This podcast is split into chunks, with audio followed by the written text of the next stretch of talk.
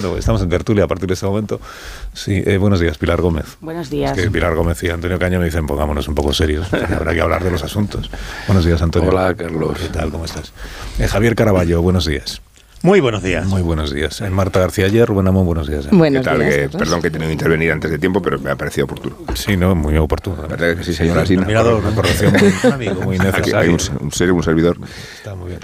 Bueno, que vamos a los, a los temas del día. Bueno, Caraballo es el que se sabe que van a presentar, que van a firmar hoy el, el señorito y la mentirosa, perdón, el eh, Juanma Moreno, eh, presidente de la Junta de Andalucía, al que se refirió la vicepresidenta Teresa Rivera cuando estaban, como estaban, como el señorito que desde su esquinita está arruinando Doñana y a los españoles, y Teresa Rivera, a quien definió el gobierno de Andalucía como una mm, em, persona que mentía, eh, que le estaba contando a la Unión Europea un cuento sobre el proyecto de regadíos para Doñana. Bueno, sabemos que el, asun- el asunto es que el proyecto en cuestión, proyecto que estaba presentado y se estaba tramitando, se está tramitando, no sé ahora si van a seguir, en el Parlamento de Andalucía se aparcó, una vez que pudieron empezar a entenderse después de las elecciones, y que hoy está anunciado que Juanma Moreno y Teresa Rivera se van a pasear juntos por Doñana, que a mí esto me parece lo más bonito del día.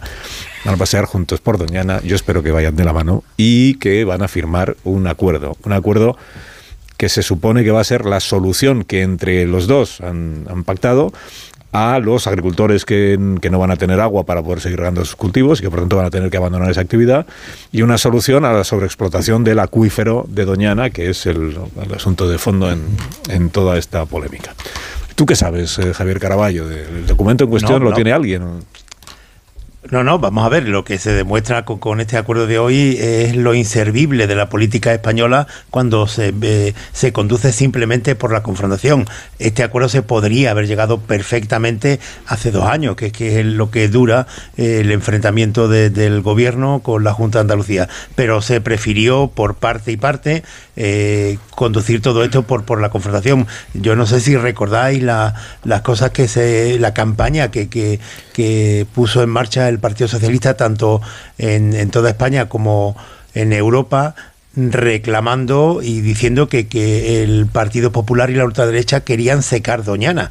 Eh, Aquello afectó al final de la campaña eh, de los freseros onubenses del, del año pasado. Y por parte de la Junta de Andalucía, pues, pues también se, se quiso sacar adelante esta ley de forma unilateral sin contar con el apoyo ni de los científicos, de nadie, absolutamente nadie, de los científicos del parque, en el- ninguna asociación ecologista, ningún otro partido político. Era evidente lo que planteaba la Junta de Andalucía, el Partido Popular, que, era necesario prestarle atención a la gente que vive en el entorno de lo que todo el mundo considera la joya de la biodiversidad en Europa. Pues los que están alrededor de la joya de la biodiversidad tienen que vivir de algo. Y estas son las ayudas extraordinarias que se le han sacado al gobierno de la nación o que parece que se, que se ha comprometido. Y, a ver que, cuánto dura esto, porque acuerdos en Doñana ha habido varios en, en todos estos años eh, que no los ha gobernado el PP en Andalucía. Sin embargo, han ido creciendo los, los productos, los freseros por allí.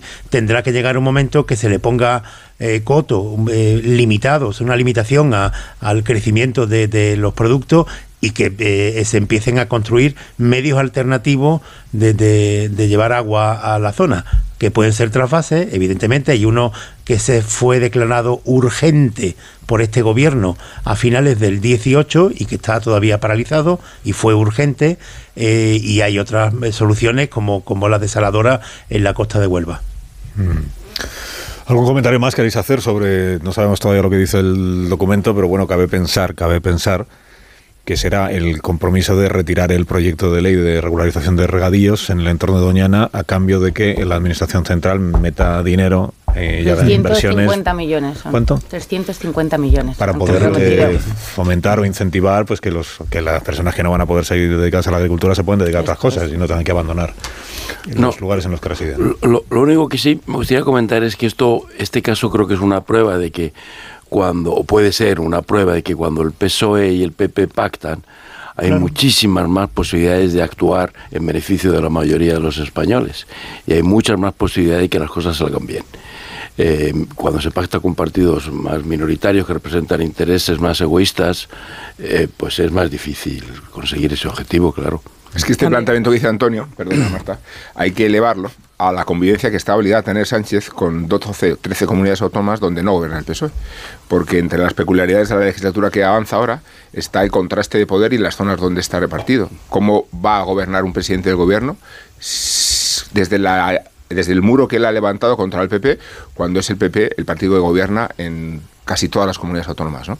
Luego es obligatorio, por su parte, que exista un grado de entendimiento, pero por el beneficio de los ciudadanos, no porque se trate de reflejar o no hasta dónde alcanza el muro. ¿no? Sí, este caso también sirve para recordarnos que se puede avanzar en política más cuando no estamos en medio de una campaña electoral constante, porque el uso, la politización de Doñana cuando estábamos en medio de la campaña entonces era de las regionales, pero claro, luego vinieron las generales y así no hay manera de que pacten los dos grandes partidos. Ahora, si la legislatura va para largo, a lo mejor se pueden poner de acuerdo en estas cosas, como decía Antonio, y es también un recuerdo de la politización que se hace de Bruselas constantemente. a Bruselas se apela como argumento de autoridad cuando le da la razón a uno, pero cuando Bruselas estaba diciendo que los regadíos en Doñana ponían en riesgo el ecosistema, entonces el Partido Popular no apelaba a Bruselas, pero igual que tampoco apela a Reinders cuando recuerda que hay que renovar el CGPJ, pero sí para el tema de la amnistía cuando conviene y el Partido Socialista hace exactamente lo mismo. Bueno, en el caso de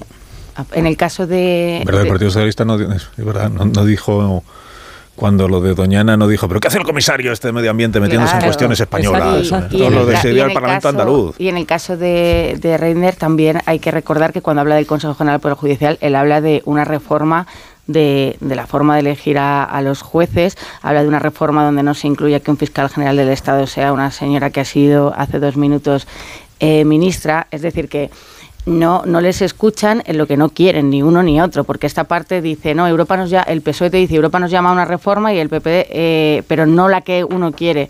Y, aparte, pero a, mí es cierto que, que me, me, parece por parte de, de, la señora Rivera que, que hizo una eh, sobreactuación eh, con respecto a lo que estaba ocurriendo cuando se ha visto que era tan sencillo, o, no, porque han tardado mucho en hacerlo, en, hacer un plan que pudiera dar una alternativa a, la gente que tiene esos terrenos, unas formas diferentes que, que venían por una inversión que el propio ministerio había venido negando hace mucho tiempo, porque eso se puso sobre la mesa desde el momento. Y con lo que dice Rubén, yo no sé cómo en este caso eh, Andalucía solo la gobierna el Partido Popular porque ha sacado mayoría absoluta. No sé cómo va a poder Sánchez eh, llegar a algún acuerdo en aquellas comunidades eh, donde esté la ultraderecha, que nos ha dejado claro que, son por poco menos que, mm, bastiones de, de la censura, de los retrocesos. Entonces yo no sé, a ver si Sánchez se da cuenta de lo plural que es España, pero de verdad.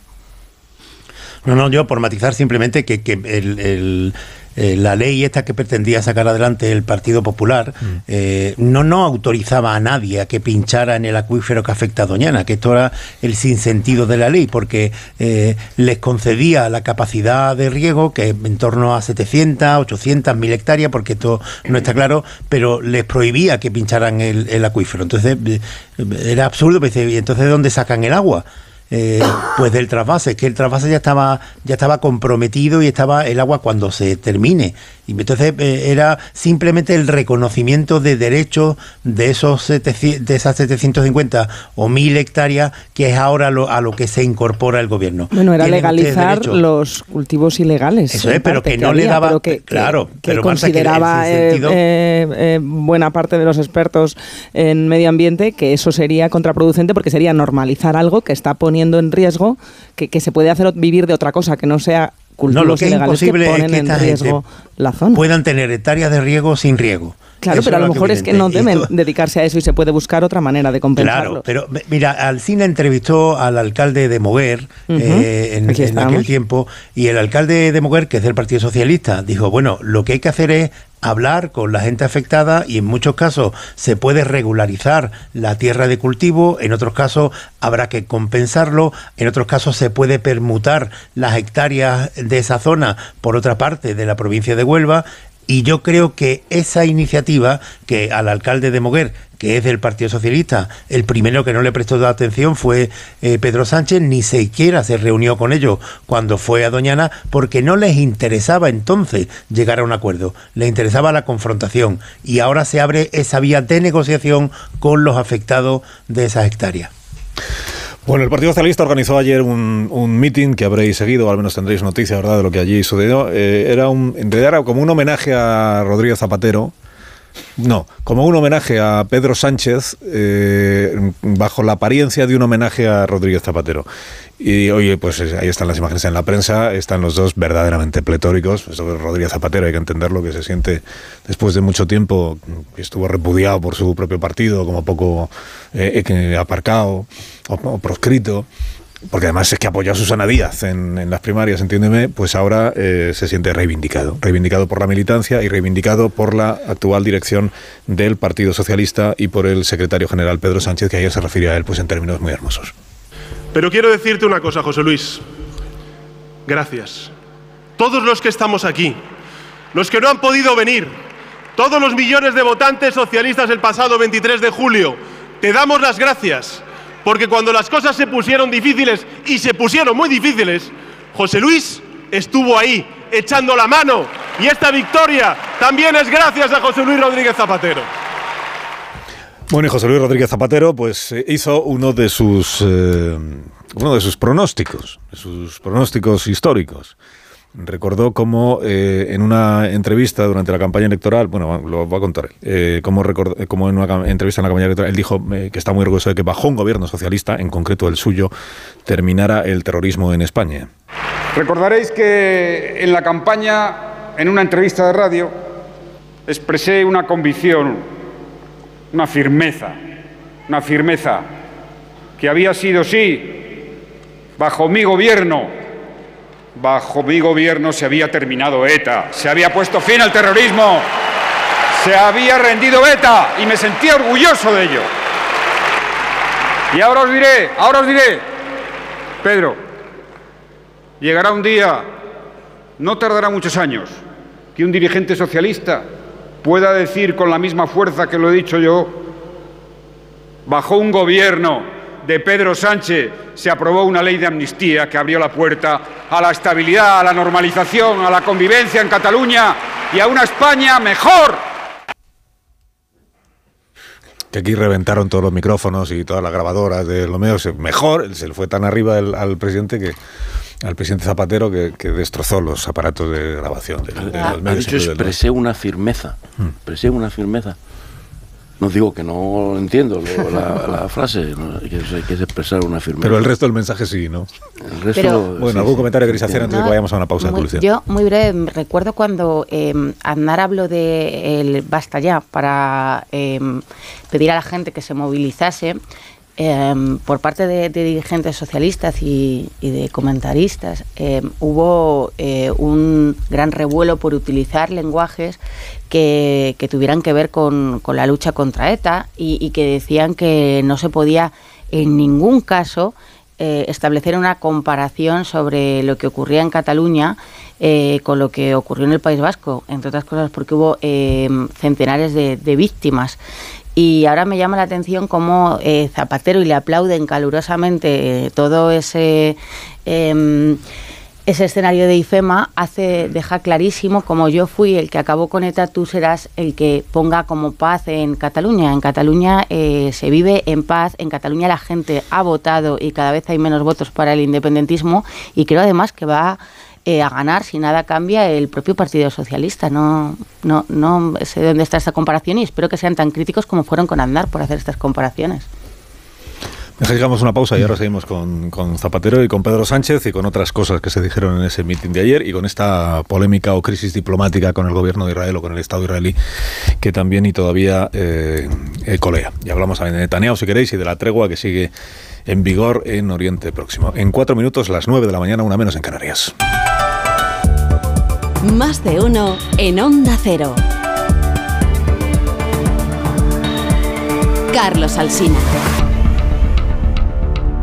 En CEPSA todos nuestros clientes son de 10, pero de 10 de 10. Por eso seas particular o profesional, tenemos una promo de 10 para ti. Ahora si eres de CEPSA Go o de Starresa, ahorras 10 céntimos por litro en tus repostajes. Y si aún no lo eres, únete ya en cepsa.es y te damos 10 euros de regalo de bienvenida. Ven a CEPSA y disfruta de una promo de 10.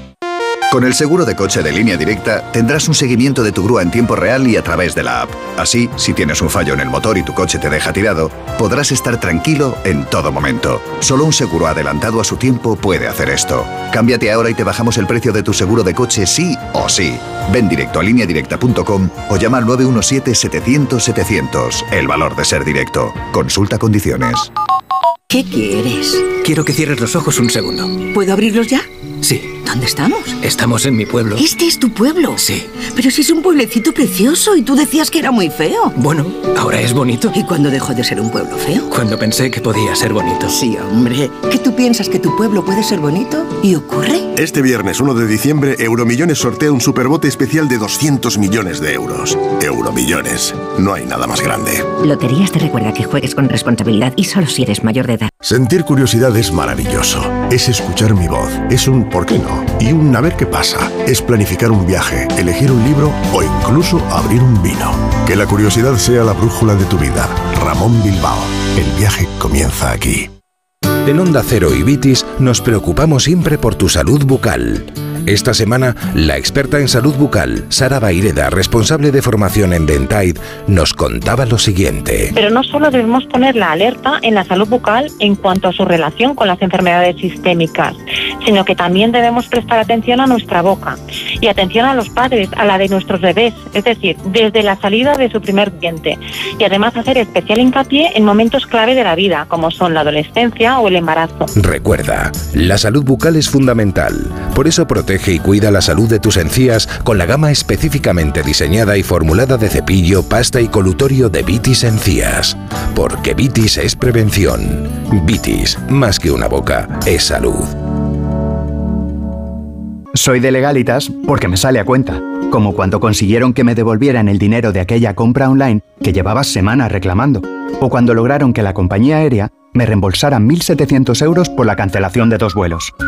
Hazte de legalitas en el 900 y siente el poder de contar con un abogado siempre que lo necesites. Y ahora, por ser oyente de Onda Cero, ahórrate un mes el primer año.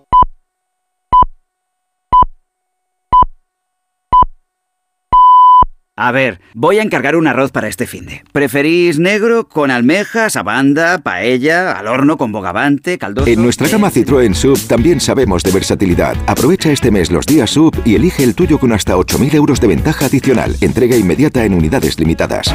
Citroën. Condiciones en citroen.es. Te lo digo, o te lo cuento. Te lo digo, cada año pago más por mi seguro. Te lo cuento. Yo me voy a la mutua.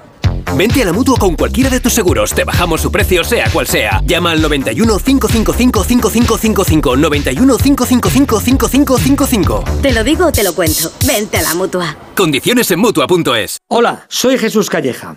¿Sabéis cuál es el verdadero sabor del agua? El agua de mi tierra. El agua mineral Teleno. Recuerda, agua mineral Teleno. Desde 2007 te hemos ofrecido un alquiler seguro, pero ahora te damos más. Si tienes una vivienda de alquiler y necesitas financiación para tus proyectos, descubre el nuevo servicio de adelanto de rentas de alquiler seguro. Recibe hasta tres años de renta con solo pulsar un botón. Infórmate en alquilerseguro.es o en el 910-775-775. Alquiler Seguro, la reevolución del alquiler. Paco ya estaba en la edad de experimentar con los baños de agua helada. Así como de experimentar con su propio estilo. Por eso, al descubrir que podía ahorrar hasta un 45% en la semana de Black Friday de Amazon, se hizo con una depiladora de luz pulsada de Brown y ahora está listo para lucir ese torso tan trabajado. Comparte la alegría esta semana de Black Friday de Amazon con hasta un 45% de ahorro. Termina esta medianoche. Más información en amazon.es. ¿Por qué las cosas que más valoramos las decimos despacio? La brisa del mar, una puesta de sol, con un viñal. Los momentos que valen deberían durar más. Viñal por las cosas que valen. A veces recuperarse cuesta mucho. Recupérate tomando Astenolid Recuperación 3 en 1. Un vial diario de Astenolid Recuperación con vitaminas, triptófano y zinc te devuelve tu vitalidad, ánimo y defensas en solo 12 días. Astenolid de Laboratorios ERN. Aprovecha hoy en el Black Friday total del Corte Inglés. Y recuerda canjear tu 20% de regalo en moda, accesorios, zapatería, deportes, hogar, belleza, ocio, en compras superiores a 50 euros. Solo en el Black Friday total del Corte Inglés en tienda, web y app. Dijeron que los radares eran por tu seguridad. Que cobrarte por aparcar en la calle era para que tuvieras sitio. Y que las zonas de bajas emisiones eran por tu salud. Ni seguridad, ni aparcar, ni salud. Esto solo va de meterse en tu cartera. No eres su cajero automático. Reacciona, responde, recurre. De vuelta, que no te lío. De vuelta, 900-200-240. 900-200-240. O devuelta.es.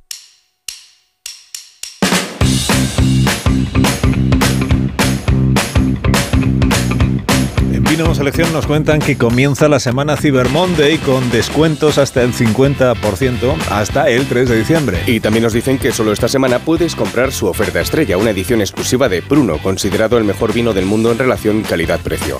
Pruno Red Edition 2021, la caja de 5 botellas por solo 50 euros. Además, incluye gratis una visita a su bodega, Finca Villacreces, valorada en 20 euros. A partir del 4 de diciembre costará 85 euros. Date prisa, que quedan pocas cajas. Además, en Vino Selección, todos los envíos son gratuitos y con tu primer pedido en Vino Selección, dos regalos de bienvenida, 10 euros de descuento y un sacacorchos profesional. Aprovecha.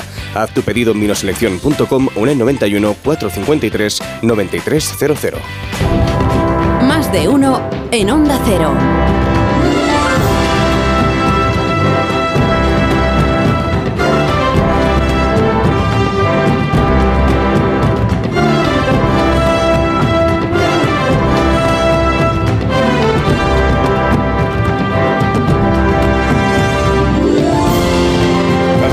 Minutos, 8 y 4 minutos en las Islas Canarias, en tertulia esta mañana con Marta García ayer, con Antonio Caño, con Pilar Gómez, con Javier Caraballo y con Rubén Amón. Enseguida eh, volvemos al asunto de la amnistía, pero eh, por ir a lo más inmediato, que es que sigue la tregua entre Israel y Gaza el eh, y Hamas, entre el gobierno de Israel y la organización terrorista Hamas. Quiere decir que va a seguir produciéndose durante el día de hoy el intercambio de rehenes por reclusos y está abierta la expectativa de que la tregua pueda prolongarse más allá de, de los cuatro días que estaban pactados, siempre que jamás siga cumpliendo con la liberación de rehenes. Esto es lo que ayer dijo el primer ministro Netanyahu, al que habréis visto en las imágenes que se han difundido. No se sabe exactamente dónde se han grabado, pero sí que es el interior de Gaza, es decir, es el territorio eh, palestino que está ahora mismo, eh, donde está ahora mismo el ejército israelí, y que aprovechando la tregua, el primer ministro eh, pues estuvo con sus militares ayer en Gaza eh, pues tomando nota de cuáles son los planes y anticipando que una vez que termine la tregua volverá, se reanudará la operación terrestre hasta conseguir el objetivo último que Netanyahu insiste en que es exterminar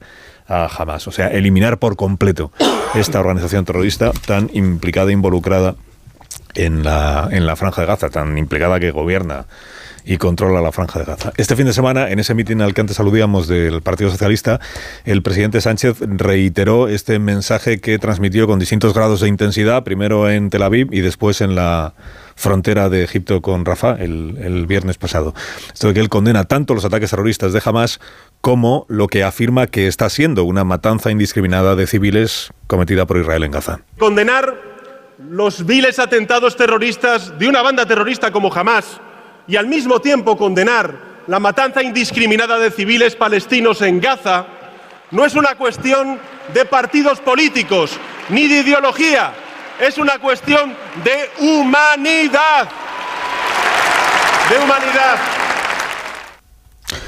Una cuestión de humanidad. El Partido Popular pues no lo ve de la misma manera. El señor Núñez Feijóo lo que reiteró este fin de semana es que él entiende que Sánchez está apartándose de la posición común de la Unión Europea. Dice que es una ocurrencia del presidente del gobierno y que además eh, la, prueba de que ha sido una- un error del presidente es que haya salido la organización terrorista jamás a difundir un comunicado en el que le agradece la posición que ha expresado. Bueno, ayer hemos visto que una organización terrorista ha felicitado al señor Sánchez y a su gobierno y es evidente que nosotros no nos vemos reflejados en la política exterior del señor Sánchez ni de su gobierno. Primero porque no la ha consultado con nadie, rompiendo el consenso de todos eh, los gobiernos anteriores. Segundo porque ha sido una ocurrencia del señor Sánchez, una unilateralidad del señor Sánchez y sería bueno que el señor Sánchez le comente a sus colegas de la Unión Europea si están de acuerdo con ello y anticipo que no. Anticipo que no. Mm, se entiende que él ha hablado con algunos de los primeros ministros mm, de la Unión Europea y le habrán transmitido que no. Es verdad que en público lo que tenemos es que José Borrell hoy mismo en el diario La Vanguardia dice que la Comisión Europea habla por boca de Borrell, que es el responsable de Exteriores y vicepresidente de la Comisión, y que la posición de Sánchez es la que tiene el, señor Borrell, es la que coincide, coincide con la de, con la de José Borrell. Eh, por tanto, si es una ocurrencia, será una ocurrencia de la Comisión Europea también. Claro. ¿Acordáis que, acordáis que Ursula von der Leyen hizo una primera declaración en la que condenaba los atentados terroristas de Hamas y se le reprochó que no añadiera esta segunda parte que es condenar también los excesos o las eh, el, vulnerar determinados límites, la, desproporción, la desproporción en la respuesta israelí en la franja de Gaza, decías Marta. Perdón. Sí, se le reprochó también a von Leyen entonces que ella no es quien tiene competencias en exteriores, que quien las tiene es Borrell, que efectivamente ha repetido, insiste en que la posición común de la Unión Europea lo que dice claramente es que el derecho internacional y el derecho humanitario deben ser respetados por Israel. Eh, son muchas las voces, la de más relevancia en términos diplomáticos es la de Borrell, que está insistiendo en esto, y la postura de Sánchez es la de Borrell, y por tanto la de la Unión Europea. Lo que estábamos escuchando decir al señor Feijo, eh, pues, pues desconozco sus, sus fuentes, claro, pero no se corresponde con lo que la Comisión Europea está transmitiendo, vamos, que no es verdad. Yo creo que se refiere a, otros eh, líderes ¿no? de, países como Francia o, Alemania que, que, han tenido una, una posición diferente y no sé, Sánchez ha seguido la... Pero él ha dicho Unión Europea. Sánchez ha... Sí, bueno, yo creo, que, quiero decir que, que, yo creo que él se, se, se refiere a eso y, y además, eh, no sé, eh, Sánchez, eh, si, si sigue la, la postura de la Unión Europea, eh, pero está claro que, que, su forma de expresarse, eh, dónde lo hizo, ante quién lo hizo, a mí me parece que fue muy desacertada, porque eh, puedes perfectamente pedir que se respete el derecho internacional. Con unas palabras menos gruesas y me parece que desde el punto de vista de la diplomacia han sido una aberración porque al final eh, tú no puedes ir a hacer una visita a un país, reunirte con un eh, mandatario de ese país, con el máximo mandatario y, declararte en esos términos, como, como él hizo que vino casi a decir que, que Netanyahu habían matado a miles de niños de una forma yo creo que, un poco mitinera. A mí me parece que, que equivocó el tono y estoy totalmente de acuerdo en que es, eh, Israel tiene que respetar los derechos y que se condene eh, lo que está ocurriendo, pero me parece que Sánchez estuvo desacertadísimo. Bueno, parece que esta semana... Antonio. Sí. Javier, después. Sí, el hecho es que casi todos los jefes de gobierno de Europa han visitado ya Israel y ninguno ha generado un eh, incidente diplomático como el que ha eh, eh, provocado Sánchez. Este es un asunto que, claro, es que hay muchos elementos, muchos matices, las palabras significan cosas. por ejemplo, acto terrorista. jamás cometió actos terroristas en, en Israel. No, jamás no cometió actos terroristas en Israel. Lo que hizo jamás no es un acto terrorista convencional, como los que hemos visto en otros países. las escenas que vimos eh, en, Israel el 7 de octubre no son eh, actos terroristas, es un intento de exterminio de un pueblo. Eso es lo que hizo jamás, un intento de exterminio. Es demostrarle a Israel, demostrarle a la población de Israel, demostrarle a los judíos del mundo, que si estuviera en su mano y si pudiera y si puede, eliminará a Israel y a todos los judíos que pueda. Eso no es un acto terrorista que se hace contra un país que es tu rival o contra una organización que es tu rival o incluso un país que es tu enemigo para debilitarlo y ponerlo en condiciones de negociar en mejores condiciones. Es decir, jamás no cometió ese acto terrorista para debilitar a Israel y forzar la solución de dos estados. Jamás no quiere la solución de dos estados. Quiere un estado, Palestina, y, y otro que desaparezca del mapa. Hay como decía, es que hay muchos, hay muchos elementos. Eh, eh, eh, ataque, matanza indiscriminada, decía Sánchez. ¿Por qué, ¿Por qué sabe que es una matanza indiscriminada? En primer lugar, es un acto de cortesía básica entre dos países democráticos, como son Israel y España, y dos países amigos, como son Israel y España, conceder al otro país el beneficio de que se está conduciendo con, con arreglo a la ley. La primera obligación de España es aceptar o concederle a Israel el beneficio que se está comportando con arreglo a la ley, hasta que tenga pruebas evidentes, información fiable de que no es así, información que en este momento no tenemos. Aquí se están diciendo cifras de muertos en Gaza, ¿de qué fuente? ¿Quién sabe cuántos muertos hay en Gaza? ¿Cómo de indiscriminada es la matanza? ¿Cuántos niños hay? ¿Cuántos estaban en, situación de vulnerabilidad absoluta y por tanto han sido indiscriminadamente asesinados por Israel? ¿Quién lo sabe? ¿Quién lo está diciendo? Lo están diciendo las fuentes de Hamas, las mismas fuentes que nos contaron la mentira sobre el hospital atacado donde ya hubo una masacre.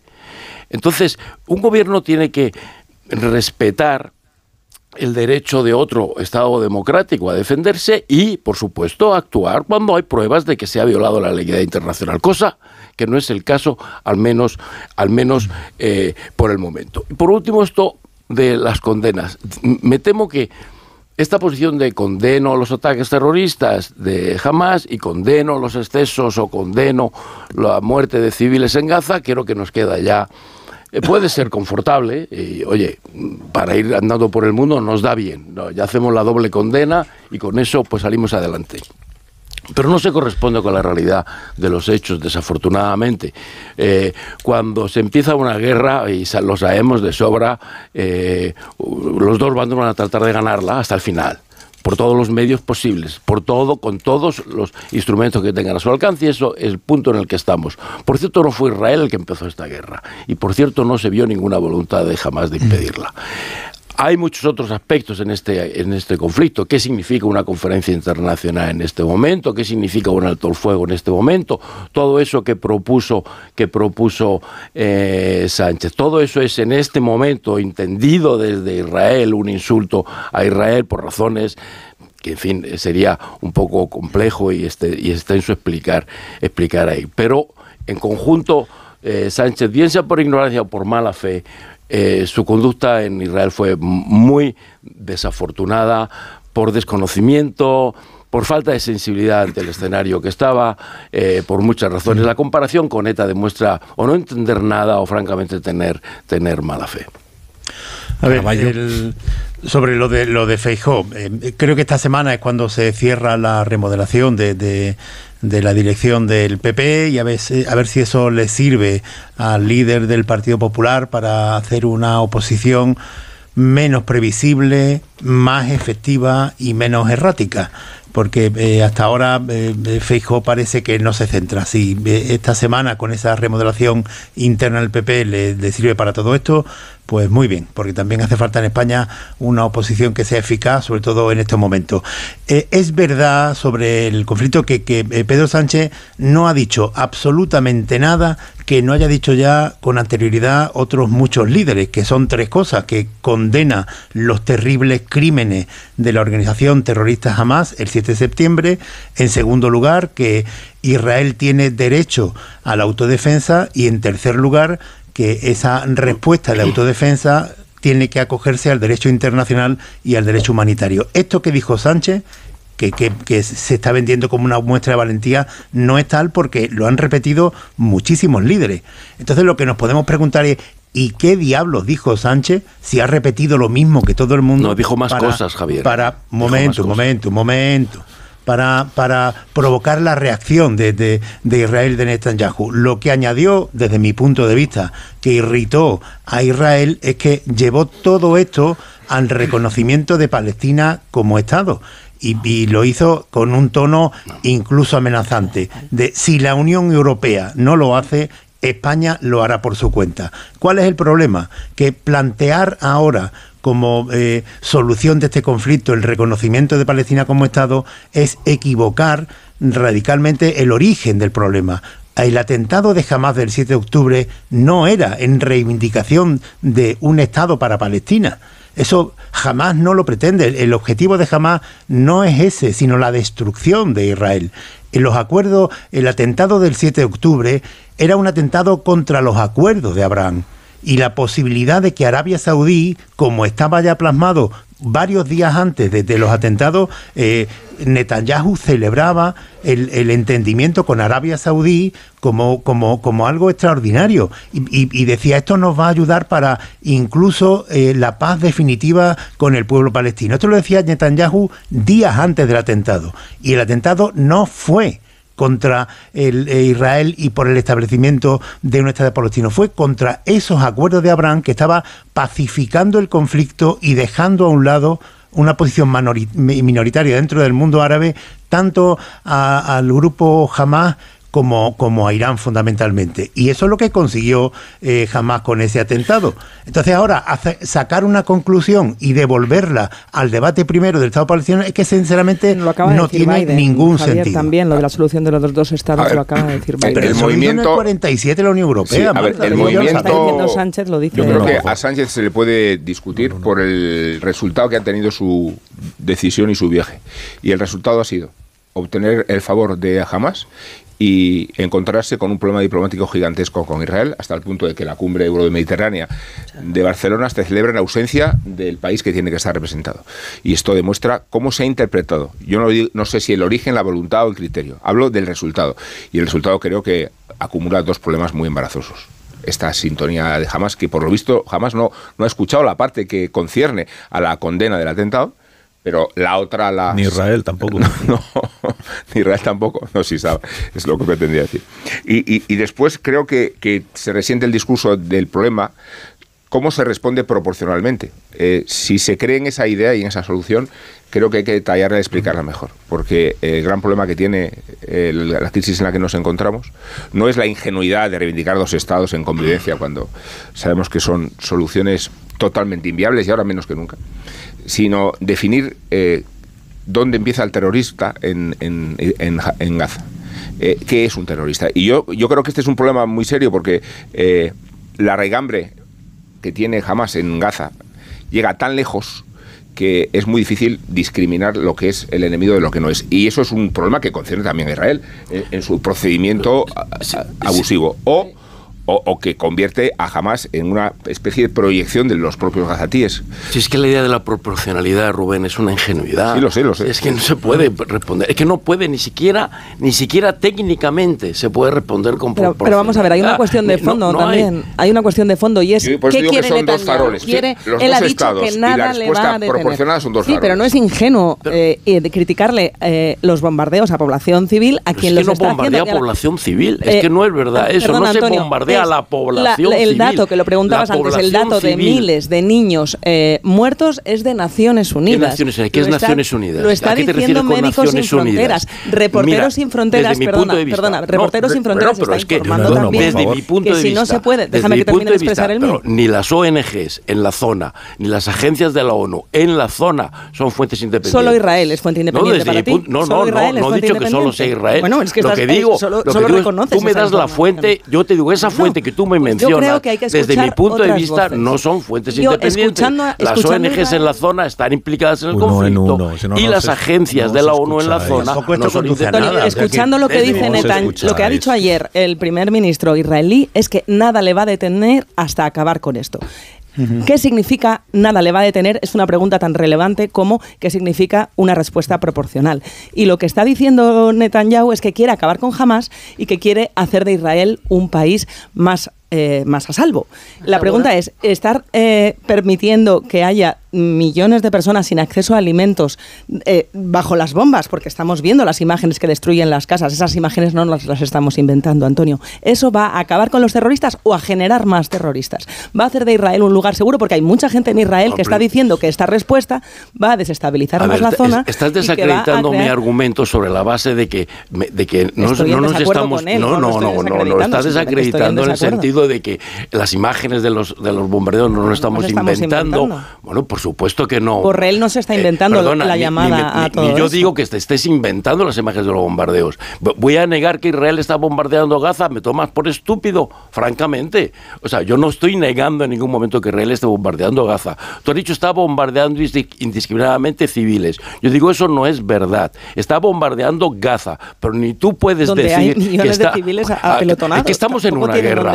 En, cada guerra se bombardean las poblaciones. Y en cada guerra hay víctimas civiles. ¿Quién es más culpable de crímenes de guerra? ¿Quien bombardea Gaza o quien coloca sus estructuras militares dentro de la población civil? Desde los códigos internacionales.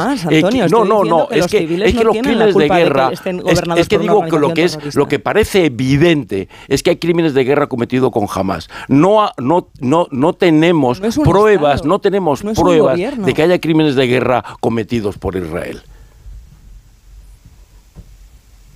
¿Alguien más quiere?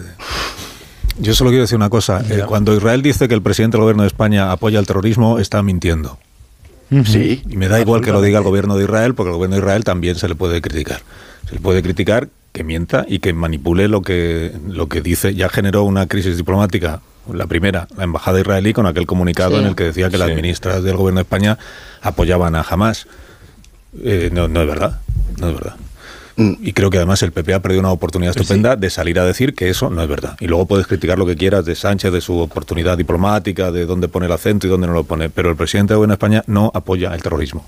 Y eso creo que también hay, que decirlo. No, claro, evidente. que la fórmula de los dos estados también estaba en la idiosincrasia del Partido Popular cuando gobernó eh, y, llegó a elevarse al, Congreso. Y los la fórmula de los, estados en Europa, es, es, la, es, la, fórmula estándar y es del año 48. La, que claro. en el, en el, Congreso se ha aprobado eso, eh, yo creo que en, varias ocasiones, proposiciones no de ley. Sí, incluso el reconocimiento de Palestina. no es nada nuevo. incluso el reconocimiento de Palestina hubo un momento que hubiera sido una buena idea. Pero yo creo que Pedro Sánchez es la, no sé, que a lo mejor eh, es una interpretación e Israel quizá tenga otra, pero eh, por supuesto que Sánchez no, no apoya el, terrorismo. Sí, yo creo que, que Sánchez es eh, esa oportunidad cuando tú dices matar a miles de niños, puedes expresarte de, de, otra forma porque estás acusando directamente a Israel con, en una visita de Estado de matar a miles de niños. Entonces el señor de, Israel eh, te parezca mejor o peor, dirá, hombre, pues yo matar a miles de niños eh, no es mi intención ni es lo que, lo que pretendo hacer. A mí me parece que desde el punto de vista diplomático ha sido un error. Que luego Israel lo retuerce como le conviene, por supuesto. Por, eso hay que ser muy cuidadoso cuando uno va representando a un país. Si hay verdad un, error, o era o, era había voluntad de hacer esto, había una voluntad de distinguirse, de si hay un error de libro en todo esto es intentar convertir esto de estoy a favor de Palestina, estoy a favor de Israel, porque que, eh, en fin, primero que es absurdo y que luego siempre encontrarás algo. La propia Hamas es no un invento, pero sí durante mucho tiempo ha estado promocionado por Israel para acabar con la autoridad palestina y se ha convertido en lo que se ha convertido. Así, inocentes no hay ninguno y es muy complicado llevar esto al terreno maniqueo de uno u otro. Pero sí es verdad, además de todo eso, algo que planteaba y que planteaba Alcina. ¿Qué quiere decir proporcional? ¿Qué quiere decir una defensa proporcional? Y más allá todavía, ¿cómo se puede convivir con un Estado que está gobernado, como la Franja de Gaza, con un gobierno que ha votado democráticamente su ciudadano a una organización terrorista para que lo dirija y que en vez de hacer yo no hablaría democráticamente no, yo tampoco hace 20 años de eso democráticamente no, pero, eh, pero Javier decía una cosa. Tan democráticamente que devuelve, por todos los organismos internacionales. a, ver Javier yo digo cuando hablo de democracia hay democracias imitativas vale y hay procesos imitativos que no consolidan una democracia. Cuando se celebran unos comicios en Gaza bajo la tiranía de Hamas votas Hamas porque no tienes alternativas. literalmente porque estamos viendo que los conductos. Los, Elecciones con urnas, los túneles de Esto Nos devuelve a Caraballo al, primero de los debates, que es eh, ¿por qué dicen que esto es una guerra? Para mí no lo es. Claro, porque. que no se puede equiparar. porque no hay dos estados. O es otra cosa, porque para el presidente del gobierno y para la Unión Europea es otra cosa. No es una guerra, es un Estado democrático llamado Israel defendiéndose de una organización terrorista. Y claro, ahí es donde sí tiene sentido, en mi opinión, Antonio, la referencia a ETA. Porque un Estado democrático que combate una organización terrorista conoce sus, sus límites y sus líneas rojas. claro.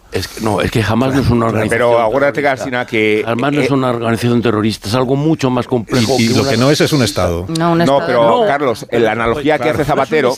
No es, un estado, No, pero desde luego, yo diría. Y otra cosa quiero decir. el problema que tiene el gobierno de Israel, en mi opinión, es que todo aquel que critica su actuación en Gaza interpreta que apoya el terrorismo. Esta es la cuestión. No es solo Sánchez. No es solo Sánchez. Cualquiera que cuestione la actuación de Israel en Gaza, para el gobierno de Israel es cómplice de Hamas.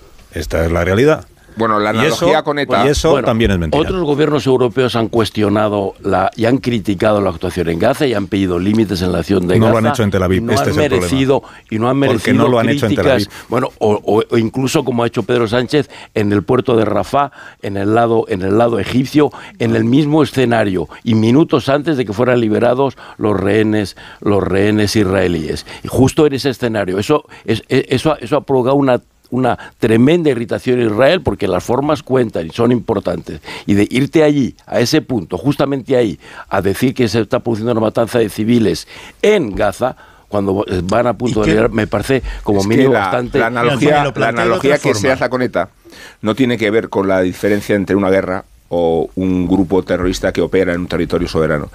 Tiene que ver con el establecimiento de puentes y de diálogo. Tiene que ver con esa retórica del entendimiento de la que se relame Zapatero en el discurso de ayer, como si él fuera el artífice tiene que de ver un con proceso. Que, tiene que ver con que ETA no fue exterminada eh, utilizando la fuerza. Pero Carlos, es que tú has únicamente dijo el presidente. Carlos, tú decías ETA eh, eh, jamás no es no es un estado, es, es pero no, no es un Estado, pero está más cerca de ser un Estado que una organización terrorista. Si tienes que ponerla un estado a qué distancia está jamás, jamás no es exactamente un Estado, pero es más un Estado que desde luego una organización terrorista. Lo que no es en absoluto es una organización terrorista. Cuidado la franja de Gaza. cuidado porque si es un Estado tiene derecho a defenderse también de lo que ahora sería la invasión de su Estado por parte de un Estado distinto. la, franja, de Gaza es más un Estado que, el, lugar en el que gobierna una organización terrorista. ¿eh? y entonces lo que ha hecho Israel es invadir un Estado, Antonio un segundo. No, porque está por, cuidado con las, es que ya cuidado con las analogías. A ver, que Gaza es, es, territorio ocupado ya por Israel. O sea, no está ocupado no, un para Israel no. Para Israel es un territorio autónomo que fue desocupado en el año 2005. Pero autónomo. Desocupado en el año autónomo, 2005. Autónomo, no le digas a Netanyahu que tiene ocupada Gaza, bueno, ahora sí, pero, antes no. Pero es un, es un territorio es un territorio autónomo. Territorio autónomo. Eh, es un territorio autónomo dentro del Estado de Israel. Sí. Dentro del Estado de Israel. y, sí, ocurrió lo, lo, que dentro del Estado de Israel pero, pero bueno, eh, Alcina, en el debate en el que estamos, pero ¿qué ocurre? no le digas a Netanyahu que tiene ocupada ni Cisjordania ni Gaza porque te lo desmentirá. Ya veremos cómo termina. Cisjordania tiene, que se irá. Es, un territorio, que es, un territorio ocupado. No para Israel. No, no, no ocupado. Es, un quiere decir, no es un territorio. A cabo la desocupación hace 15 años, ¿no? Bueno, bien, es un territorio autónomo. Llámalo como quieras. Quiere decir, no es un mm. territorio incorporado. No es, si no es como lo llamo yo, es como lo llama Netanyahu. Bueno, lo, que quiere decir, no es un territorio incorporado de pleno al Estado de Israel. Estar en contra de Hamas no te obliga a coincidir en todo con el primer ministro de Israel. Evidentemente. y, digo muy al contrario. Y, en este caso, lo que ha ocurrido es que el presidente de un gobierno europeo ha dicho lo mismo que dicen los demás primeros ministros aquí. No eso, eso lo, no, ha ido, no, ha dicho lo ha ido y lo ha dicho allí. No, no ha dicho. Ningún, ningún jefe de gobierno europeo ha dicho conferencia de paz, ningún jefe de gobierno europeo ha dicho alto el fuego, ningún jefe de gobierno europeo ha dicho reconocimiento de Palestina. Esas tres cosas no las ha dicho nadie. Y esas tres cosas son muy importantes para los oídos israelíes porque significan mucho. Mi, única duda es si esas tres cosas que no ha dicho nadie, ¿eh? y lo ha dicho, y lo ha dicho Sánchez, las ha dicho por desconocimiento o no, o tenía, o estaba buscando algún objetivo que no, por desconocimiento. yo, Cuando Macron estuvo visitando a Netanyahu, también habló del reconocimiento del Estado palestino. Macron. ¿Habló del reconocimiento del Estado palestino en, qué términos? Dime, eh, Marta. No recuerdo exactamente las palabras, pero... Marta, dilo en francés. No, no, no, es que él dijo... El 24 de octubre, mira, aquí tengo la noticia. Macron dijo, reconoceré al Estado de Palestina si las negociaciones no avanzan. Eso es lo que dijo Sánchez. Si el negociaciones no avanza, yo creo que sí. pero luego está, y luego está, las negociaciones no se retoma. No se retoma, voy a reconocer el, número de civiles muertos, la situación, los reproches a Israel hace un mes y ahora también han cambiado. de Una pregunta solamente. no lo dijo, Pero tengo que hacer una pausa. Pero solo una pregunta. Es que iba a decir que está otra vez a aludir de nuevo a, a, Sánchez cuando se refería, estoy perdiendo el hilo a Carlos, no sé Vamos a una, pausa, una, pausa, una pausa y ahora, céntrate y ahora volvemos. Ahora volvemos. Y vuelvo, ahora volvemos. Sí. Venga, un Tiene una pregunta, Javier. ¿eh? Eso es. Sí, sí, esperad, que yo tengo también una pregunta para vosotros. Miras el recibo, te llevas una sorpresa, ¿no? Eh, Borja, te das cuenta de que tu seguro te ha subido el precio y que vuelves, tienes que volver a hacer todo lo, de todos los años. Buscar otra aseguradora para poder ahorrar un poco. Pero menos mal que hay compañías como la Mutua, porque si te vas a la Mutua con cualquiera de tus seguros, te bajan su precio, sea cual sea. Es fácil, llama al 91 555 5555. Te lo digo o te lo cuento. Vete a la Mutua. Condiciones en Mutua.es. Más de uno. En Onda Cero. No te pierdas las condiciones excepcionales de financiación en todos los modelos Opel. ¿Demasiado rápido? Es que son los Flash Days de Opel, así que mejor date prisa. Condiciones excepcionales de financiación en todos los modelos Opel, solo del 15 al 30 de noviembre. Financiando con Stellantis Finance hasta el 30 de noviembre. Consulta condiciones en opel.es. ¿Qué quieres? Quiero que cierres los ojos un segundo. ¿Puedo abrirlos ya? Sí. ¿Dónde estamos? Estamos en mi pueblo. ¿Este es tu pueblo? Sí. Pero si es un pueblecito precioso y tú decías que era muy feo. Bueno, ahora es bonito. ¿Y cuándo dejó de ser un pueblo feo? Cuando pensé que podía ser bonito. Sí, hombre. ¿Que tú piensas que tu pueblo puede ser bonito? ¿Y ocurre? Este viernes 1 de diciembre, Euromillones sortea un superbote especial de 200 millones de euros. Euromillones. No hay nada más grande. Loterías te recuerda que juegues con responsabilidad y solo si eres mayor de edad. En CEPSA todos nuestros clientes son de 10, pero de 10 de 10. Por eso seas particular o profesional, tenemos una promo de 10 para ti. Ahora si eres de CEPSA Go o de Starresa, ahorras 10 céntimos por litro en tus repostajes. Y si aún no lo eres, únete ya en cepsa.es y te damos 10 euros de regalo de bienvenida. Ven a CEPSA y disfruta de una promo de 10. De luchar contra la muerte empecé a recuperarme un poco y olvidé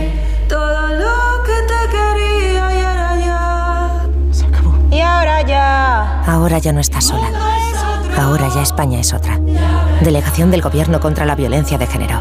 Ministerio de Igualdad. Gobierno de España. Clase, claustro, corregir exámenes, tutoría, clase, reunión de padres, corregir... En los colegios hay mucho de lo que ocuparse y los hackers lo saben. Por eso muchos centros educativos utilizan dispositivos Chromebook de Google, que jamás han reportado un ataque de ransomware. Más seguridad con Google. Ahora Eurojackpot, el mega sorteo europeo de la 11, es más millonario que nunca. Porque cada martes y viernes por solo 2 euros hay botes de hasta 120 millones. Y tan tataramillonario, porque si te toca el Eurojackpot, no solo te haces millonario tú, también tus hijos, y los hijos de tus hijos, y los hijos de los hijos de tus hijos. Compra ya tu Eurojackpot de la 11. Millonario por los siglos de los siglos. A todos los que jugáis a la 11, bien jugado. Juega responsablemente y solo si eres mayor de edad. Hola, soy Jesús Calleja. ¿Sabéis cuál es el verdadero sabor del agua? El agua de mi tierra, el agua mineral Teleno. Recuerda, agua mineral Teleno. Hola Andrés, ¿qué tal el fin de semana? Pues han intentado robar en casa de mi hermana mientras estábamos celebrando el cumpleaños de mi madre. Así que imagínate. Dile a tu hermana que se ponga una alarma. Yo tengo la de Securitas Direct y estoy muy contento. Por lo que cuesta, merece la pena la tranquilidad que da. Protege tu hogar frente a robos y ocupaciones con la alarma de Securitas Direct. Y este mes, al instalar tu alarma, te regalamos el servicio botón SOS en tu móvil para que toda tu familia esté protegida ante cualquier emergencia. Llama ahora al 900-272-272. Me dieron el alta hace un mes, pero no termino de recuperarme. Recupérate tomando Astenolit Recuperación 3 en 1. Astenolit Recuperación con vitaminas, triptófano y própolis te recupera actuando a tres niveles en tu estado energético, anímico e inmunitario. Astenolit de Laboratorios ERN. La vida es como un libro y cada capítulo es una nueva oportunidad de empezar de cero y vivir algo que nunca hubieras imaginado. Sea cual sea tu próximo capítulo, lo importante es que lo hagas realidad. Porque dentro de una vida hay muchas vidas y en Cofidis llevamos 30 años ayudándote a vivirlas todas. Entra en cofidis.es y cuenta con nosotros. Dijeron que los radares eran por tu seguridad Que cobrarte por aparcar en la calle era para que tuvieras sitio. Y que las zonas de bajas emisiones eran por tu salud. Ni seguridad, ni aparcar, ni salud. Esto solo va de meterse en tu cartera. No eres su cajero automático. Reacciona, responde, recurre. De vuelta, que no te líen. De vuelta, 900-200-240. 900-200-240. O devuelta.es. ¿Cada lunes es un drama? Tranquilo, toma Ansiomet. Ansiomet con Asuaganda te ayuda en situaciones de estrés y ansiedad. Y ahora también Ansiomet Autoestima, de Pharma OTC. Tacos de lentejas luengo, like. Cocido de garbanzos luengo, like. Los stories de tus vecinos de luna de miel, ay. Ups. Las legumbres luengo te lo ponen muy fácil para gustarte. Se preparan de mil maneras y su sabor es único. Legumbres luengo, la nueva pasta. Lleva tu negocio a otro nivel con Vodafone Business. Con negocio a medida disfrutarás de fibra y móvil con soporte informático 24/7. Escoge entre ciberseguridad, presencia digital o reparación y sustitución de dispositivos. Infórmate en vodafone.es o llamando al 1443. Vodafone Business. Together we can. En cofidis.es puedes solicitar financiación 100% online y sin cambiar de banco. O llámanos al 900 84 12 15. Cofidis, cuenta con nosotros.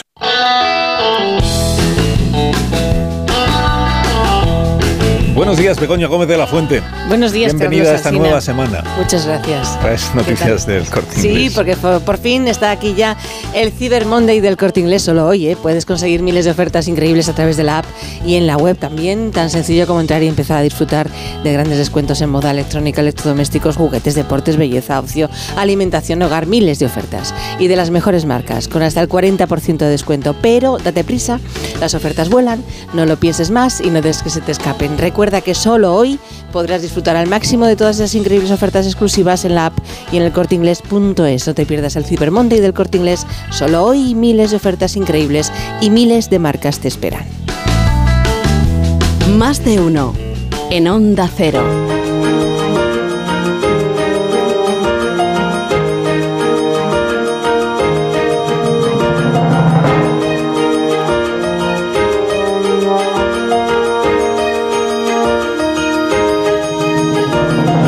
22 minutos para que sean las 10 de la mañana, una hora menos en Canarias. Eh, estábamos pendientes de a ver si Amón retomaba el hilo. Sí, el una hilo. pregunta que quería hacer Javier Caraballo y una novedad editorial de la que quería también yo dar cuenta porque es noticia de esta mañana. Hay un libro que va a salir a la venta que tiene como autora Pedro Sánchez.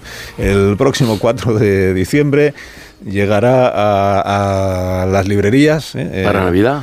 para- el libro Tierra Firme, de, cuyo autor es el presidente del gobierno. Después de aquello de, ¿cómo era? Manual de Resistencia, pues llega este, este segundo libro. O sea, yo me quito el sombrero porque le cunde el tiempo al presidente. Hombre, Tierra firme suena a sarcástico, ¿no? Porque todo menos tierra firme. Será mercurio, será eh, eh, gaseoso, pero firme, firme nunca he visto yo a Sánchez. Bueno, en Caraballo sus- quiere plantear. Ah, yo una- también tenía. Ah, tú querías retomar el hilo. de- No, sobre eh, la inocuidad de esta decisión de, reconocer unilateralmente el Estado palestino. Esto es una bravuconada que, que no se compadece con la situación en la que nos encontramos y que recuerda que España sigue sin reconocer Kosovo.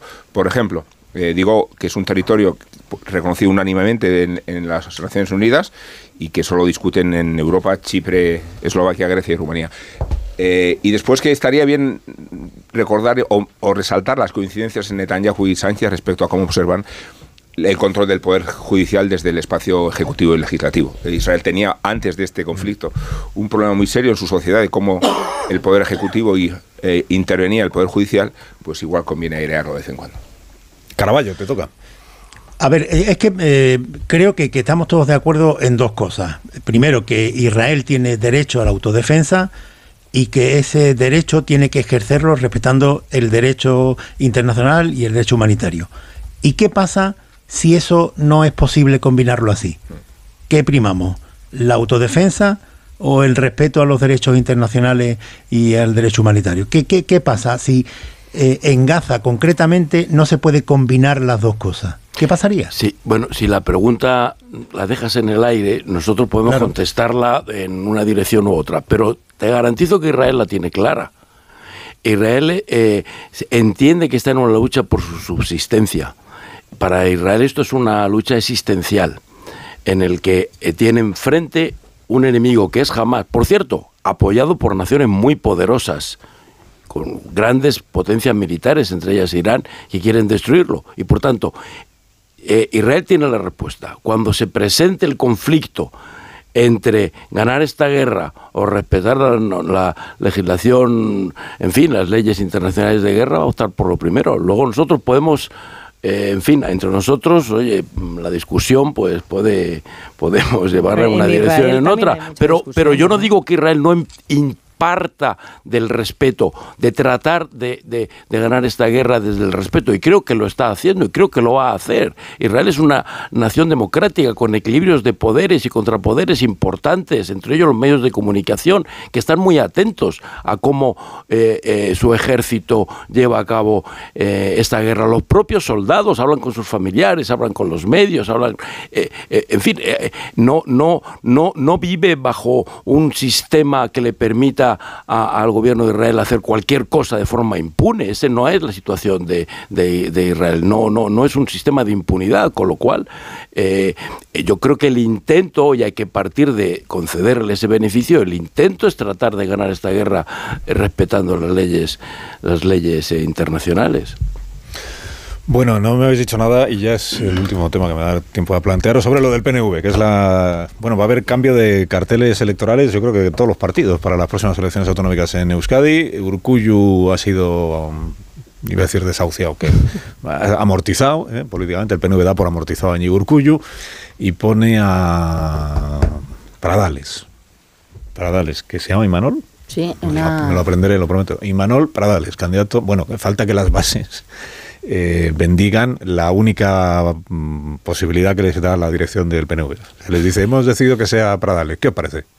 Dice, pues, pues bien, bien, Pradales. El Otegui va a anunciar hoy que no se presenta él aunque siga dirigiendo Bildu, pero que tendrá otro candidato o candidata. Hace cuatro años hubo una candidata cuyo nombre ninguno recordamos. ¿Qué más? En el Partido Socialista de Euskadi eh, es eh, Eneco, ¿cómo es? No me acuerdo tampoco. Ahora los oyentes de Euskadi están diciendo, pues, pues vaya una... Vaya, vaya, premio Celecedo. Periodistas, exactamente. No es posible. Es que están. Menos mal que estáis aquí vosotros para, para confirmar la nube. Sí. ¿Qué más? En el PP estuvo, bueno, el PP sí, porque estuvo aquí el señor eh, de Andrés, es el candidato. y luego queda, pues podemos sí sumar, que no sé cómo se van a, a presentar. Andueza. Eneco Eneco Andueza, pues ¿qué he dicho yo? Pues Andueza, no, he estado no he dicho Andueza, pues lo he pensado. ¿eh? Y bueno, pues que hay cambios, hay cambios. Entonces, lo del Partido Nacionalista Vasco hay como dos interpretaciones que yo creo que son compatibles. Una es hay una crisis interna dentro del PNV porque ven que la cosa no pinta bien para estas elecciones autonómicas. No pinta bien porque igual la gestión del gobierno saliente no ha sido todo lo positiva que dice el propio Partido Nacionalista Vasco. Y otra añadida que dice, que es la que he leído esta mañana Zarzalejos, que dice, bueno, es que el PNV, eh, la mayoría dentro del PNV está ahora por cambiar el rumbo e iniciar una nueva etapa en alianza con Junts per Cataluña en el Congreso de los Diputados. ¿eh? Aprovechando, mira, esto que decía Sánchez ayer de la amnistía les va a beneficiar también a ustedes, pues también al PNV que va a poder pactar con Junts en el Congreso y hacer una especie de alianza alternativa a la de Esquerra y Bildu. ¿eh? Y abrir caminito juntos para un procés a la vasca. Procés a la vasca, el otro día hablamos aquí con, con Ortuzar de ese asunto. ¿Algún comentario queréis hacer, aunque sea en medio minuto, sobre el cambio en el Partido Nacionalista Vasco y el adiós a Iñigo Urcullu? Pues eh, yo no sé eh, realmente si, si, la solución pasa por, por, por, este cambio que me ha llamado la atención porque hablan de renovación generacional y con todo el respeto al candidato, que yo me muevo en su edad, 47 años, no veo tampoco una gran renovación generacional, mm. teniendo en mm. cuenta que es que los demás entonces deben tener como cerca de 80 si estás hablando de renovación generacional con 47 años. Eh, a partir de, ahí, y con lo menos frívolo, creo que, que Urcullo tenía, bueno, creo no, es, evidente que tenía una malísima relación ya con, em, con Ortúzar y que Urcullo no compartía mucho del camino que, quería, o, quizá no le servía, pero por lo que sé tampoco compartía el camino que, quiere tomar el PNV, que no sé si lo más acertado para combatir el aliento de Bildu es eh, convertirte en un Bildu de derechas, es decir, em, esto de el proceso o vamos a competir en el Parlamento juntos con eh, Junts y el PNV, si al final los dos eh, siempre han votado o casi siempre juntos y además al final los dos al que benefician es a Sánchez. Ellos pueden estar votando lo que quieran juntos y decir mm, somos 12 y no eh, separados, pero al final son los intereses de de Sánchez. Y, creo que eh, ha sido eh, un buen lendakari eh, para los oyentes vascos que, que sepan más el día a día. Eh, pues a lo mejor pueden discrepar, pero en lo que es el desafío soberanista que se planteó en el PNV con Ibarreche, él vino a cambiar eso y me parece que tuvo una posición más inteligente a la hora de, conseguir cosas para, para, el País Vasco, que ahora ha quedado, está claro, lo que hacía Orgullo es muy blandito para lo que viene ahora. Es muy interesante que Otegi renuncie a presentarse porque es la demostración de que quieren ganar las elecciones. Ah, Con un candidato como Tegui, eh, las opciones serían, desde luego, eh, respecto a su carisma y su repercusión grandes, pero respecto a su credibilidad electoral y a lo que significa su votante joven. la marca Otegui, un daño. Luego se coloca a Bildu en una posición muy, muy inquietante de ventaja, precisamente porque ha conseguido trasladarse a la opinión pública que es un partido verde, de izquierdas, ecologista y social, como si no tuviera nada que ver con todos los antecedentes que complican la candidatura de Bildu. Y yo creo que es ahí donde se reconoce la grieta del PNV, no tanto en la gestión de los años anteriores o en el desgaste de un partido hegemónico que parece el PRI, sino en el hecho de que tiene un competidor eh, mucho más solvente, con mucho más peso eh, sociológico en los jóvenes votantes, que gracias a, a, la forma en que se ha manipulado y tergiversado la memoria, eh, ha conseguido limpiarse como si fuera un partido impoluto. Y en ese sentido, y en esa limpieza, ha tenido mucho que ver, desde luego, el trato de favor que él se le ha concedido desde Madrid en el Parlamento. Y ha tenido que ver también la incomparecencia del resto de la izquierda. No, nos costaba recordar el nombre de quién va a ser el líder del Partido Socialista en Euskadi, porque realmente el voto de izquierdas lo acapara Bildu y por eso las encuestas le daban, pues eso, por delante del PNV que tiene un serio problema de desgaste de la marca y de imagen de que es un partido muy anquilosado, que lo intentamos ver todo siempre desde el punto de vista del, de lo que le viene bien o no a Sánchez, con, con, Madrid como, como eje, pero para la política local, eh, bueno, el ayuntamiento de Donosti, por ejemplo, fue un cambio eh, visto mm, internamente por los votantes como necesidad de un cambio y que gobierna allí Bildu pues sea una señal. El problema mayor de, la ley de amnistía, no si finalmente sale adelante, no es que, pueda regresar Puigdemont y que amnistíen a 800, 900, 300, 1500 personas. No, ese no es el problema eh, peor. El problema peor es eh, los del futuro. Eh, el problema enorme en el que Pedro Sánchez, por sacar adelante su investidura, va a meter a España de aquí a cinco o a diez años. La imposibilidad o la dificultad extrema que va a haber para eh, poder combatir los movimientos eh, secesionistas en el País Vasco y en Cataluña. El PNV, con, con Iñigo Urcullu, planteó hace un par de meses o un mes o así una solución intermedia, que era esa España eh, asimétrica o España, no, no, no era tanto confederal, pero sí asimétrica, que ya lo es realmente, porque las comunidades de, eh, Cataluña y del País Vasco tienen muchas más competencias desarrolladas que, el resto, ¿no? Pero acentuar todavía más la, esa España asimétrica. Y eso eh, ha debido parecerle muy poco al Partido Nacionalista Vasco, a Ortúzar, y lo que quieren es dar un paso más y acercarse al proceso de la misma forma que, que, lo hizo ya Ibarreche. Y cuando esto se plantee, porque esto no va a ser dentro de, de, unos meses ni de un año, cuando se plantee, incluso cuando esté fuera ya del gobierno Pedro Sánchez, entonces cuando se verán las consecuencias terribles de la ley de amnistía. Ignacio Rodríguez Burgos, buenos días. Hola, muy buenos días. Noticias económicas de esta mañana. Pues mira, decirte rápidamente, Carlos, que los mercados europeos se encuentran en una meseta plana a la espera de la intervención de Christine Lagarde, hoy mismo la presidenta del Banco Central Europeo, que tiene que hablar en el Parlamento, en el Parlamento Europeo y explicar cuáles son sus expectativas y sus políticas monetarias, expectativas sobre la inflación. Puede dar pistas de lo que va a ocurrir en la última, en la última reunión del año del Banco Central Europeo que es el día 14, tanto Lagarde como su mano derecha, Luis de Guindos, llevan semanas avisando de que todavía, todavía falta mucha guerra contra la inflación, mucha lucha contra la inflación, que no se puede cantar victoria. El Banco de España señala incluso que los salarios en España están subiendo alrededor del 6% de media, y digo lo de media, porque no a todos les va igual, eh, entre otras cosas por la falta de profesionales en algunos sectores. El caso es que el principal selectivo de la Bolsa Española sube ahora mismo ahora mismo tres décimas. El IBEX 35 está a puntito de saltar la barrera de los 10.000 puntos, está en los 9.900. 971.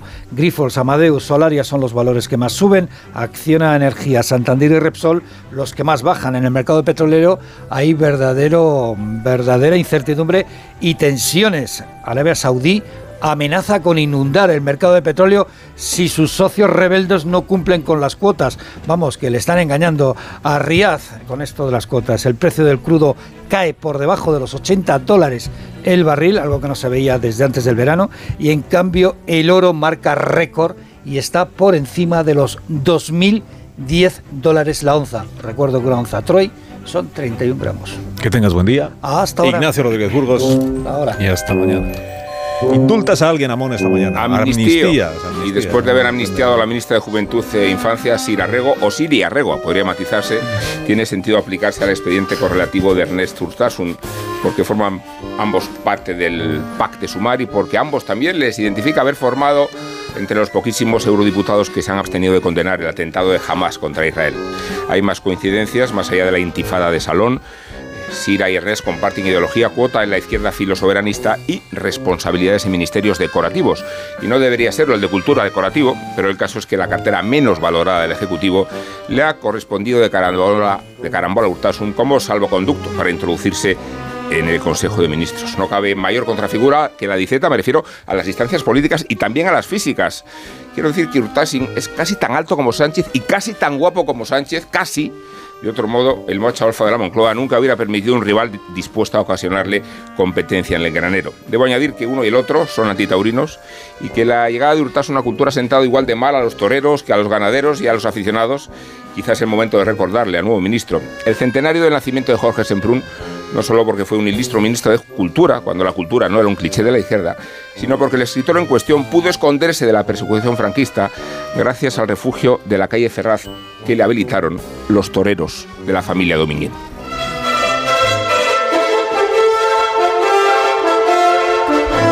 Pues ahora Marisol Parada os va a regalar unos Callahan para que vayáis abandonando ordenadamente nuestras instalaciones. Y para decirles que todavía están a tiempo de conseguir los Callahan favoritos al mejor precio, daros prisa porque hoy es el último día con descuentos de Black Friday en callahan.es y en las tiendas oficiales de Callahan celebra las mejores ofertas con Callahan, el zapato que se adapta al pie y a tu forma de caminar.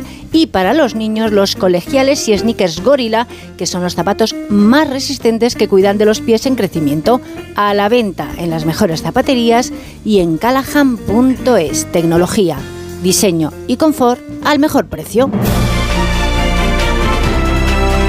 Deseo que tengáis todos un día estupendo. Ah, ¿y el tuyo qué? El tuyo también. ¿Y el tuyo qué? El Alcina? tuyo sí que va a ser bueno. estupenda Qué barbaridad, pero es un día cargado de obligaciones. Que vaya todo de bien. obligaciones. De laureles. Muchas Ah. felicidades. Y de euros. Iremos a, a brindar. No Muchísimas Qué gracias. merecido, ¿Qué, qué premio tan merecido. Le dan, eh, ¿Qué has dicho, Caraballo? Perdona el tono. No me ha, Muy, muy merecido. me ha parecido como, como ironía. Porque no está Tonito, invitado a la tonito, fiesta. No, no, no había no tonito. sí, como tonito. Muy merecido el premio. Y luego repartir un poco, ¿eh? Que ahí, A repartir te refieres a dar ahí, hay leña. le- ahí hay leña, ¿eh? A dar leña. Hay leña ahí, ¿eh? Adiós, Pilar. Adiós, Antonio. Adiós, Javier. Adiós, amor. días. Adiós, Marta. hasta esta Vamos, noche. Bueno, no sé. A repartir yo lo interpreto como dar.